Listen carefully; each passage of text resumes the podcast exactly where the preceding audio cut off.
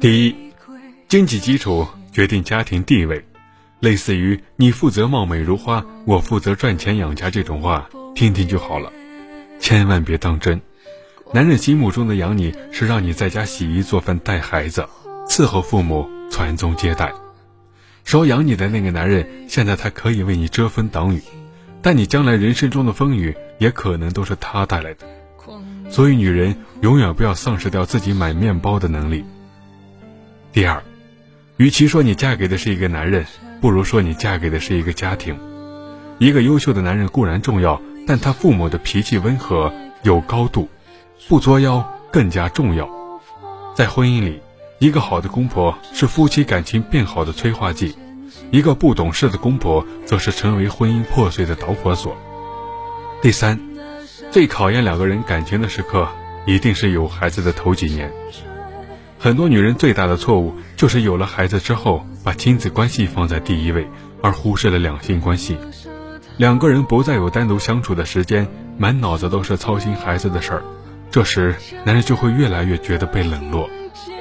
第四，在家里要学会提要求，你什么都不要求，男人也不会感激你。有时候。不是你丈夫不做家务、不照顾孩子，而是你看不惯他做事儿，什么碗刷不干净，衣服晾得太褶皱，总之什么事儿都要自己亲力亲为。但这样并不会换来对方对你的感恩，反而有更多的借口逃避家庭中的琐碎。第五，找另一半最重要的是有没有能力能够让家庭变得越来越好，其次才是爱情。因为爱情会消失，而赚钱的能力不会轻易改变。第六，想一直保持被爱和受尊重，就要不断的成长自己，增加自身价值，来提升自己的魅力，做好自己的事情，给彼此足够的空间，去放养他，而不是只围着他转，整天胡思乱想，患得患失的怕失去他。第七，如果对方对你经常使用冷暴力，大概率就是已经不爱了。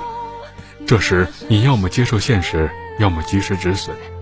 用死缠烂打的方式让对方给你施舍爱，是最廉价的行为。